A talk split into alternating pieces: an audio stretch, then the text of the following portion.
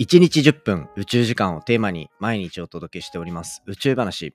今回は未来の宇宙開発のスタンダードになりうる JAXA が集める最新宇宙開発技術を詰め込んだ衛星。革新的技術実証衛星に関してお話ししていきたいと思います。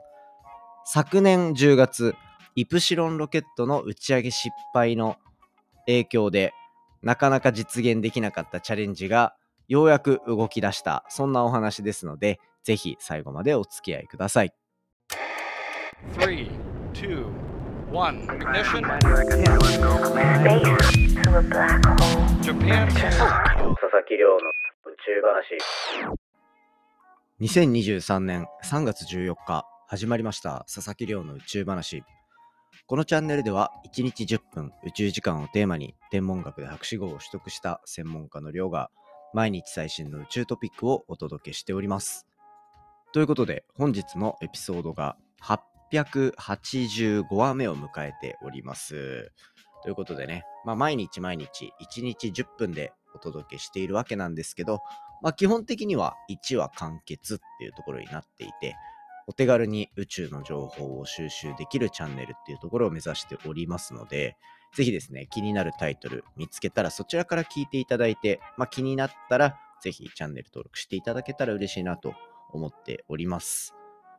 ということで、今回紹介するのは、未来のスタンダードを作る JAXA が挑戦する革新的衛星技術実証プログラム。これの新しいテーマが採択された。そんなお話をしていきたいと思います。いやー、我ながら一番最初にすごく難しい言葉を使ってしまったなともう早速反省しているわけなんですけど、革新的衛星技術実証。もうね、これだけ聞くと、それだけでなんかこうね、うわ、漢字だらけだな、みたいな。また難しい言葉使って、みたいなことになるじゃないですか。だから、これが一体どういうものなのかっていうところから、いろいろお話しさせていただいて、で、今回ちょっと地震を宇宙から予知できるんじゃないかっていうところの話をちらっとさせていただけたら嬉しいなと思っております。いや、これ面白いんですよ。僕も今回、このテーマが採択されて、初めて知った、この地震を宇宙から見るっていう目線ですね。ここの面白さっていうのは、ぜひ伝えたいなと思ってます。で、そもそも、これも最後にしようかな、言うの。革新的衛星技術実証って何なのか。そして、これが4号機ってことは、まあ、これよりも前にたくさんあったはずじゃないですか。それについてお話ししていこうかなと思っております。で、この革新的衛星技術実証っていうのは何なのかっていうと、これは簡単に言うと、将来的にはもう宇宙開発のこうベース、スタンダードになってもいいような技術、だけどかなり挑戦的であるものについて、JAXA が取りまとめになって、JAXA がそれぞれのこう基準っていうのを選定して、よりチャレンジングなミッションだけを詰め込んだプログラムのことを指します。で、これは面白いのが、まあ、大きく2種類あって、一つはちっちゃな人工衛星、いくつかロケットに乗せてあげますよっていうような募集の仕方。そしてもう一個は、なんか、各企業いろんな宇宙製品を作っていて、その宇宙製品の中でも、例えば、うちの会社は、あの人工衛星を移動させる時の推進剤をメインで作っているんだだったりとかうちの会社はアンテナを作ってるんだみたいな会社っていうのもあるわけですよ。でそういうのがかき集められて、まあ、人工衛星っていうのはできていくわけなのでそういう会社は非常に存在としては重要なわけですね。ただこの会社ってチャレンジしにくくないですか？ピンときますかね？このチャレンジしづらさ。例えばどっかの会社だったりどっかの研究室がうちで人工衛星を打ち上げようと思っていますってなった時に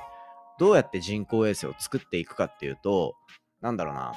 ディアゴスティーニって言い方はすごい変だけどまあなんか例えばプシュプシュって飛ばすそのスラスターっていう推進剤はここを使う太陽電池パネルはここを使うとかじゃあその本体の形はここのを使うとかっていうので組み合わせていって例えば研究室単位で人工衛星打ち上げるってなったら、その天文の衛星だった場合は、じゃあここのカメラだけうちで作ったやつにしますとか、望遠鏡を載せるんだけど、この望遠鏡だけは自分たちで開発したものを載せますっていうような状況になるわけですよ。つまり、研究室単位とか会社単位でやっている場合って、自分たちの技術を実証するっていうところが一つ大きな目標なので、もし、もしというか、他の会社のものを導入するときっていうのは、自分たちのミッションを阻害しない可能性が高い。つまり、一番安全策っていうところで行く確率がものすごく高くなるわけですよね。これはでも実際そうじゃないですか。で、これが例えばどこもそうで、人工衛星にじゃあ例えばそのアンテナ、新しいアンテナ乗っけたいってなったら、多分そのアンテナを作ってる会社も他の部分は安心材料をバーって揃えて、アンテナだけ新しくして飛ばすみたいな。推進剤を新しいチャレンジングなものを乗っけて、他はすごく安心できるものを乗せるみたいな。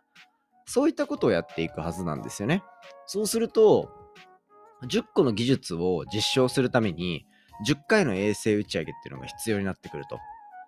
ただ、宇宙に打ち上げる時点で、もちろん予期せぬ事態っていうのは基本的には起こります。まあ、それこそもう最近はロケットの打ち上げとかで、皆さんこう、ちょっとした批判的な目になっている部分もあるかなと思っていて、まあ、あいう予期せぬ事態っていうのは起きる。起きるんですけど、まあ、基本的には、こう、事前にプログラムした動作とかっていうのにのっとって行われるし、事前のチェックっていうのがものすごく厳しいからこそ、失敗の可能性っていうのは、ぐーっと下げられるはずなんですよね。なので、別に全てが安全策を講じた人工衛星のパーツに1個だけ実証のものっていうところでもなくて、複数のチャレンジングな実証テーマっていうのをそこに載せると、まあ、それだけでできることっていうのは大きく変わる。っていうところの、まあ、そういうイメージで詰め込まれるような、ちょっと大きめの人工衛星があるんですよ。この実証衛星、革新的な技術を実証するためのでかい衛星があって、じゃあ推進剤乗せたい人を手挙げてとか、アンテナ乗せたい人手挙げて、で太陽電池パネル乗せたい人手挙げてみたいな。そういった感じで集めてきた、ものすごくチャレンジングな技術が詰まった衛星っていうところを作っていくようなのが一つ。っていうので二つですね。序盤に言って、ポロポロっとしか言わなかった、超ちっちゃい小型の人工衛星、相乗りさせてあげますよっていうプロジェクトと、大きい衛星に挑戦的な技術を詰め込んだ方っていうので、まあ大きく2つ打ち上げる予定になっているという状況ですね。で、これまあ1号、2号、3号ってあって4号機なんですけど、3号機と4号機に関しては、載せる内容っていうのがほとんど同じになってます。今回採択されたのが4号機。つまり、4段階目のプロジェクトの中身が決まったよっていうのがリリースされたんですね。で、これが、まあ何なのか、なんでかっていうところなんですけど、ここ4号機の中身っていうのは、基本的には、こう、3号機に搭載される予定だったものが載せられているような状況になっております。どういうことかっていうとですね、これ、うんと、イプシロンロケットっていうのが昨年の10月にあったのを覚えておりますでしょうかあの、まあ、実はこのポッドキャストでも JAXA との公式コラボっていう形でもう本当にね、めちゃめちゃ嬉しかった仕事なんですけど、それで、イプシロンロケットっていう昨年の10月に打ち上げたロケットについて特集させていただいたんですよ。ロケットのエンジニアの方とか呼んで。で、ロケット打ち上げを、こう、いろいろ深掘りさせていただいて、そこに加えて、そこに載せるミッション部分であった、革新的技術衛星のこうプロジェクトマネージャーの方も呼んで、いろいろ出ていただいてお話しさせていただいたっていうところで、その頃、そこに載っていたのが3号機なんですけど、そこの3号機の中身っていうのが、イプシロンロケットの打ち上げが、まあ、失敗してしまった影響によって、まあ、そこの技術っていうのが一定実証できなかったっていう状況なんですよね。なので、それが、まあ、繰り越されたみたいな形になっているのが、今回の載せる技術の内容になっています。なので、そういう側面があるからこそ、例えば、このポッドキャストでも、こう、なんていうんでしょうね、このポッドキャストでも紹介させていただいた、あの、水を、水を推進剤にして人工衛星を動かすっていうような技術の試験だったりとか、そういったところっていうのが、あの、再び宇宙に向かって飛び立っていくことになるというような、そういう状況が作られているみたいな、そういうところですね。他にも結構いろいろあるんですよ。例えば、日本国内の面白い、もうトピックが基本的にバーって載ってるんですけど、まあ、アクセルスペースっていう、あの、宇宙スタートアップの会社だったりとか、あとはいろんな大学とかですね、あとは高専とかが考えた、えっと、アンテナだったりもあるんですよ。ただちょっとね、やっぱこういう大学とか高専とかそういうのが絡むと、これをね、実現できないで卒業してしまった学生がいるんだろうなっていうとこを思うと、ちょっとなんかすごく切ない気持ちになるなっていうところはありますね。まあそんな感じで、実は以前から宇宙話を聞いてくれてるみんなからしたら、載せられるミッションについては比較的馴染みがある。なぜなら昔いろいろ喋ったからっていうとこですね。例えば、まあ、気になる方はぜひ720話とか、ポッドキャストの733話みたいなところを調べていただいたらいいかなと思っていて、革新的って打ったら、多分僕のポッドキャストがヒットするので、そこのエピソード聞いていただけると、まあそこがどういうミッションが載ってるのかとか、どういう面白さがあるのか、みたいなところは、一定深掘りできるんじゃないかなと思ってるんで、気になる人はぜひですね、聞いてみていただけたら嬉しいなと思っております。まあそんな中で、こうイプシロンロケットが失敗してしまった後、この間のは H3 ロケットですよ。なのでちょっと別なんですけど、まあそれが失敗してしまった後に、えっと、繰り越された4号機っていうのがこの後打ち上がる予定。まあまだ日程とかは出ていないのであれですが、まあそういったところがかなり注目になっている。プラスで、この4号機に、折り、なんだな、4号機から初めて搭載される技術っていうのも実際に存在します。これは、あのーまあ3号機のやつが繰り越しで打ち上げられるっていう状況に加えて、まだ、えっ、と、枠がちょっと余ってるから、じゃあ誰か入ってね、みたいな感じで、追加で入るプロジェクトですね。その中の一つに冒頭で話した、地震を宇宙から予測できるっていうような技術。これね、僕マジで面白いなと思ったんですよ。なので、ちょっとそこを明日お話ししていこうかなと思っておりますので、ぜひ楽しみにしておいてください。ワクワクするなと思ったら、ぜひあの過去の革新的技術衛星のあの回を聞いてき聞いていただきながら待ってていただけたら嬉しいです。ということで、今回のお話は以上にしていきたいと思います。実はちょっとお知らせがありまして、早くしろよって話ですよね。あの3月の14日、まあ今日3月14日、2023年3月14日なんですが、なんと新しいポッドキャストチャンネルを立ち上げるというところで収録に行ってまいります。内容はちょっとまだ秘密で、だいたい3月中、4月までには公開できるようになってるかなと思うこちらの内容ですね。なかなか